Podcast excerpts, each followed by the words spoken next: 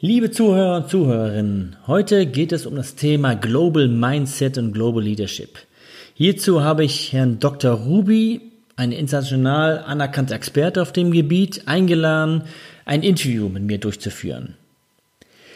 Zusammen mit ihm führe ich auch gerade eine Umfrage unter den Fach- und Führungskräften im Einkauf durch, weil wir herausfinden wollen, welche Kernkompetenzen, und zwar Fachkompetenzen und Soft Skills, es im Einkauf gibt.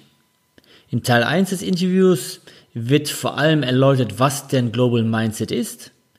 In Teil 2 schauen wir dann ein wenig, welche Rolle diese im Einkauf spielen und was bisher in der Umfrage rausgekommen ist. Viel Spaß dabei. Heute Interview mit Dr. Jörg Ruby. So Jörg, wir kennen uns ja schon ein bisschen länger, etwa äh, 30 Jahre würde ich mal sagen. Ähm, das Thema Global Mindset, äh, Global Leadership ist natürlich heute ziemlich trendy. Du mhm. hast aber schon sehr früh damit angefangen. Ähm, irgendwie, ich glaube 2009, 2010. Wie bist du überhaupt zu dem Thema gekommen? Ja, zunächst mal äh, danke, dass ich äh, hier die Einladung bekommen habe, zu dem Thema was kurz zu referieren. Bitte. Also zunächst mal ähm, ja, zu dem Thema bin ich gekommen, ist schon ein bisschen was länger her, das stimmt. Das ist so äh, entstanden durch äh, damals durch die Doktorarbeit, wo ich mich stark mit dem Thema Mindset beschäftigt habe, auch mit ähm, internationalen Orientierungen von Managern. Warum entscheidet man sich, äh, im Ausland tätig zu werden? Welche Standorte wählt man? Und bin also dann anschließend auch zu dem Thema Global Mindset gekommen, weil das auch eine Verbindung ist zwischen Psychologie und, und Wirtschaft und ja. mich da schon immer auch äh, interessiert hat, ähm, warum jemand das Risiko eingeht, äh, grenzüberschreitend tätig zu werden. Und äh, daraufhin ist dann eine andere Publikation entstanden, sozusagen mal ein Überblick über das Thema Global Mindset. Das war 2011 in einer Springer-Publikation, wo ich eigentlich erstmal das Thema im deutschsprachigen Raum, also das heißt, die Publikation war auf Deutsch, erstmal ja. eingeführt habe, damit überhaupt dieser Begriff verstanden wird, weil der sehr stark aus dem Angelsächsischen kommt äh, ja, und dementsprechend hier noch nicht so äh, den Anklang gefunden hat. Das Thema Mindset ist ja jetzt in der letzten Zeit viel in aller Munde, also Politiker nehmen das, aber auch Leute aus Wirtschaftsberufen nehmen diesen Begriff und wird natürlich jetzt heutzutage viel auf andere Themen übertragen, ob das jetzt Innovation Mindset ist, Nachhaltigkeit, also Sustainability Mindset, beziehungsweise auch Digital Mindset ist ja gerade auch sehr ein sehr starkes äh, Thema. Und ähm, das heißt, ähm, Global Mindset, was bedeutet das eigentlich? Also wenn man jetzt vielleicht mal eine kurze äh, Definition äh, ähm, sich anschaut, bedeutet im Prinzip, dass ich eine Art von Verständnis bekomme über andere Kulturen hinweg, ja. jedoch nicht immer nur nach meinem Vorteil schaue. Also das heißt, ich versuche schon unterschiedliche Kulturen miteinander effizient zu verbinden und auch zu schauen, dass jeder seinen Nutzen daraus zieht. So das Win-win. Genau, eine Win-win. Ja, okay. War das damals schon, war das damals nur Global Mindset oder auch schon Leadership? Oder kam Leadership erst dann später hinzu? Also das Thema ist äh, natürlich, dass Global Mindset und Leadership beziehungsweise Global Leadership auch miteinander verknüpft sind. Das heißt, die letzten Jahre gab es also, es gab also unterschiedliche Forschungsrichtungen. Es gibt also einmal den Strang Global Leadership. Das ist eine Forschungsreihe, die gibt es seit circa 15 Jahre, 20 Jahre maximal. Ja. Ähm, das Thema Global Mindset hat sich auch vor 15 Jahren kristallisiert und welches Thema noch stark mit diesen beiden verbunden ist, ist das Thema kulturelle Intelligenz. Also das heißt, okay. es gibt viele Überschneidungen und was man also heutzutage festgestellt hat, ist, dass ein erfolgreicher Global Leader ein gewisses Ausmaß an Global Mindset haben muss, um erfolgreich zu sein. Das heißt, es gibt ja. eine Wechselwirkung zwischen Global Mindset und Global Leadership. Das heißt, das Thema Global Mindset, also ich sehe es genauso, ist, ist also auch sehr wichtig für Führungskräfte an sich. Ähm, ja, das sehe ich genauso. Äh, wenn wir natürlich jetzt mal ein bisschen äh, rübergehen zum Thema Einkauf, wo wir natürlich auch viele Führungskräfte haben. Ähm, welche Rolle spielt denn Global Mindset und Global Leadership im Einkauf? Ja, also man muss ja jetzt mal zunächst äh, sagen, dass es ja natürlich äh, unterschiedliche Businessfunktionen gibt, wobei man natürlich auch schon sagen kann, dass in einem Einkauf, wo die Manager jeweils viel international äh, unterwegs sind, ein höheres Global Mindset bräuchten, als jetzt vielleicht jemand im Finance, wo es eben halt vielleicht ja, auch immer mehr darum geht, äh, vielleicht auch äh, die, Länd also die, die, die äh, jeweiligen ähm, Branchenkenntnisse, also Branchenkenntnisse natürlich äh, haben, aber auch, dass man sagt, das Niveau im Bereich Finance äh, ist wahrscheinlich etwas geringer. Im Marketing kann es auch eine Wechselwirkung geben zwischen dem Thema Global Marketing und lokales Marketing. Und genauso hat man das auch im Bereich Einkauf. Das heißt, ja.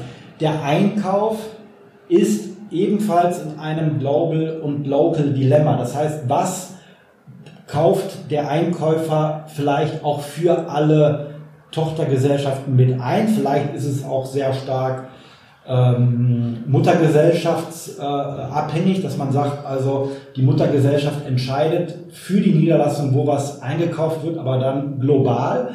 Oder eben halt, dass ich auch sage, jetzt habe ich unterschiedliche Länder, wo ich aber jetzt wieder eine lokale Anpassung auch der Einkaufsfunktion oder der Einkaufsabteilung brauche. Und das ist sozusagen dieses Standardisierung, lokale Anpassungsdilemma, jetzt im Speziellen im Einkauf. Ja, ich glaube, vor allem, was du gerade angesprochen hast, sind so Matrix-Organisationen, also wo eben ähm, Einkäufer oder vielleicht sogar Lead-Buyer irgendwo im Werk sitzen und die zentrale Holding ähm, oder die Zentrale an sich den Einkauf hat, der dann eben global gesteuert wird.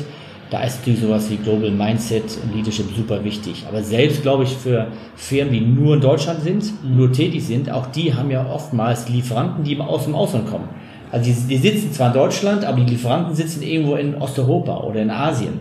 Äh, und selbst dann, also selbst für Firmen, die nur in Deutschland ihren Sitz haben, ist natürlich sowas wie Global Mindset zumindest wichtig, weil die eben mit Lieferanten aus anderen Ländern zu tun haben und auch wissen müssen, wie reagieren die, wenn ich irgendwas sage, wie muss ich mit denen mich unterhalten mhm. ähm, und andere Themen. Ja, genau, das ist, das ist eben halt der Punkt, dass ähm, im Prinzip das internationale Geschäft fängt ja schon auch mit einer E-Mail an oder beziehungsweise wenn ich zum Hörer greife, dass ich dort erstmal gar nicht genau weiß, ähm, wie sieht's dort vor Ort aus ja. und ähm, mit wem spreche ich ähm, und mit dem Thema interkulturelle Kommunikation sage ich jetzt mal auch vielleicht die deutsche Art, die sehr straight ist und die sehr fordernd ist auch, vielleicht in einigen Kulturen gar nicht so den Erfolg zeigt, nämlich wo es vielleicht auch mehr um Vertrauen geht, erstmal jemanden kennenlernen und nicht immer direkt, dass etwas erledigt wird, sondern wo die persönliche Schiene ganz wichtig ist. Und das kann ich natürlich nicht erkennen, wenn ich jetzt selber am, am Hörer bin, am Telefon, wenn ich eine E-Mail schicke.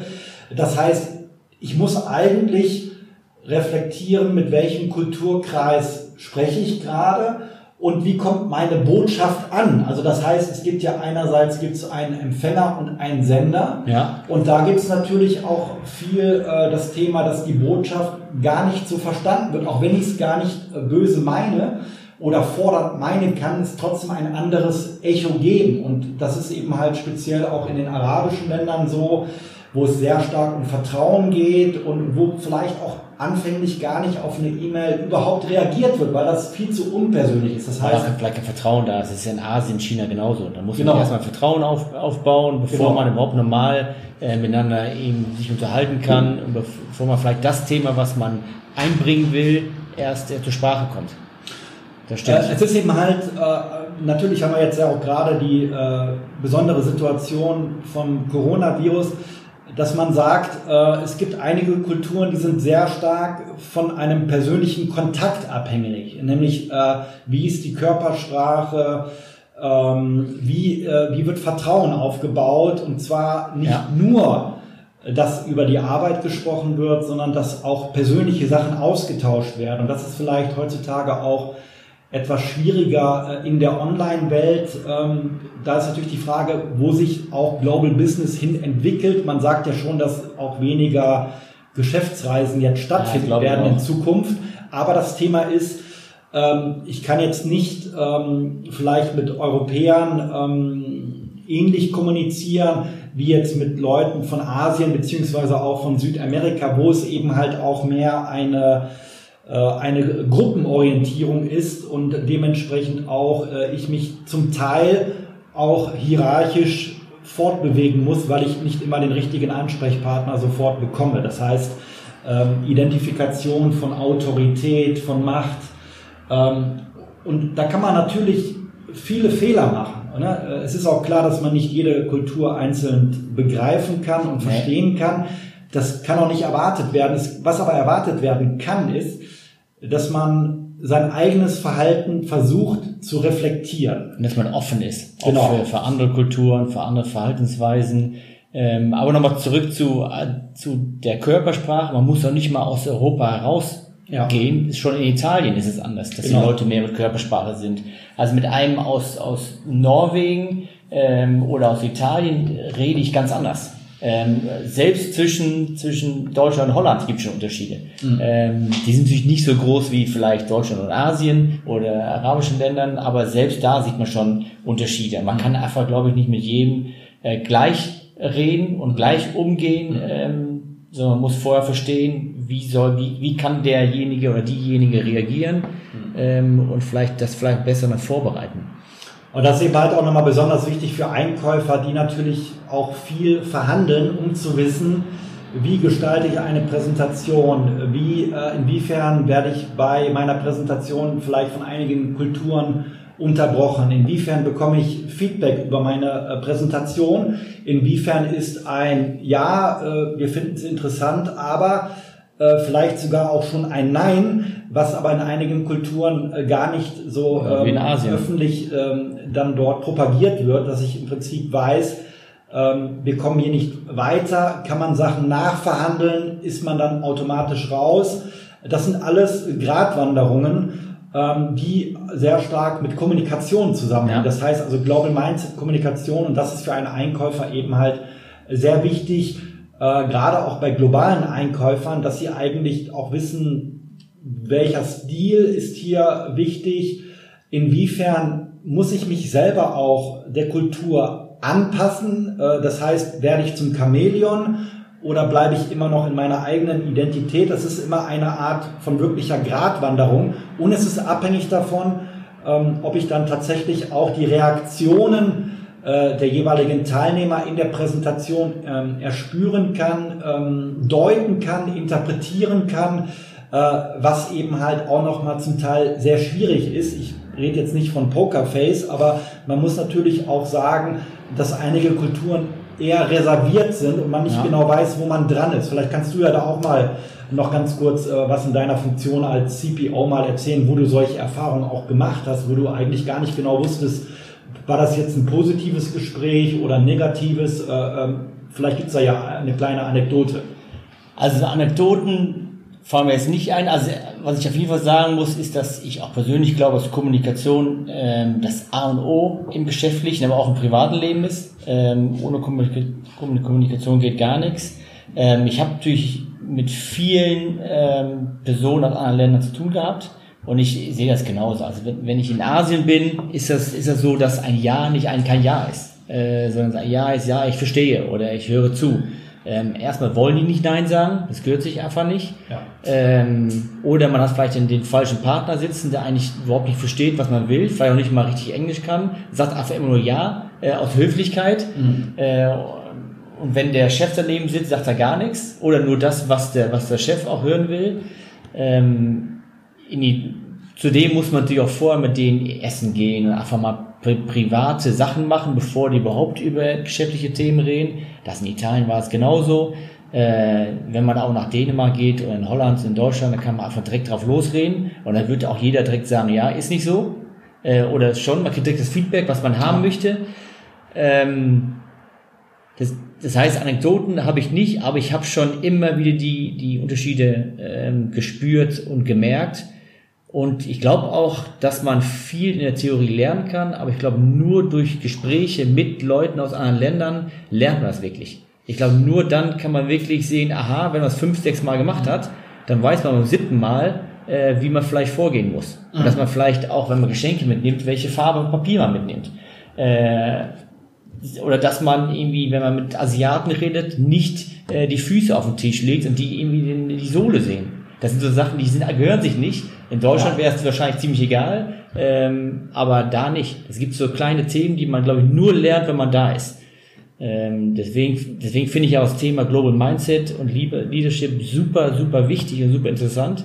Ähm, wie gesagt, nicht nur für Leute, die auch im Ausland arbeiten, äh, sondern alle, die irgendwie was mit Personen aus anderen Ländern zu tun haben, sollten sich da zumindest zum Teil auskennen. Oder zumindest sollten die offen dafür sein, ähm, dass es auch andere Kulturen gibt, ja. die vielleicht anders sind, ähm, als, als wir es vielleicht erwarten. Ja, ich denke, es ist äh, vielleicht nochmal ein wichtiger Punkt jetzt ähm, zu erwähnen. Und zwar äh, ist es das Thema, dass natürlich Englisch die Wirtschaftssprache ist Jedoch muss man immer sehen, aus welchem Kulturkreis ist man gewachsen. Also wenn man Deutscher ist, hat man natürlich andere Wertvorstellungen, Pünktlichkeit, wenn Sie selber auch kennen, vielleicht aus ja. Ihrer Schulzeit noch, wenn Sie zu spät kamen und dann gab es das Lehrerbuch und äh, dementsprechend waren das fünf Minuten und das ist natürlich auch sehr stark kulturell geprägt. Ebenso ist auch das Thema, vorhin bei Außer deine Studenten, die alle Viertelstunde zu spät kommen. Ja genau, die akademische äh, Viertelstunde ja. sozusagen äh, die äh, äh, hier sozusagen noch gern gesehen ist oder wo man sagt, das wird geduldet. Eine Anekdote von mir war damals von der Universität Essen, wo der Professor damals pünktlich angefangen hat, ein Rechtsprofessor, und äh, sozusagen ein, ein Holzflock äh, unter, die, unter die Türklinke getan hatte und die Leute kamen dann erst nach einer halben Stunde rein, weil sie lernen sollten, pünktlich zu sein. Ja, okay. Äh, das heißt, da kam direkt dann äh, zwei Drittel des Kurses kam zu spät und äh, diesmal kam jetzt gar nicht mehr, Leute. oder? Ja. Genau. Nee, aber was, was ich jetzt nochmal äh, sagen wollte, ist äh, dementsprechend, wir sind natürlich kulturell geprägt wir übersetzen aus dem Deutschen äh, unsere Gedanken ins Englische und ähm, das ist eben halt auch nochmal sehr, sehr kompliziert, um überhaupt zu wissen, wo komme ich her, wie bin ich aufgewachsen, welche Bildung habe ich äh, und dementsprechend auch, äh, welches Verhalten lege ich an den Tag. Denn Kultur determiniert das Verhalten und das ist, ja. glaube ich, ganz, ganz wichtig. Und wenn wir jetzt nochmal zu dem Thema kommen, was wir vorhin mal angesprochen hatten, was ist mit dem Thema Leadership?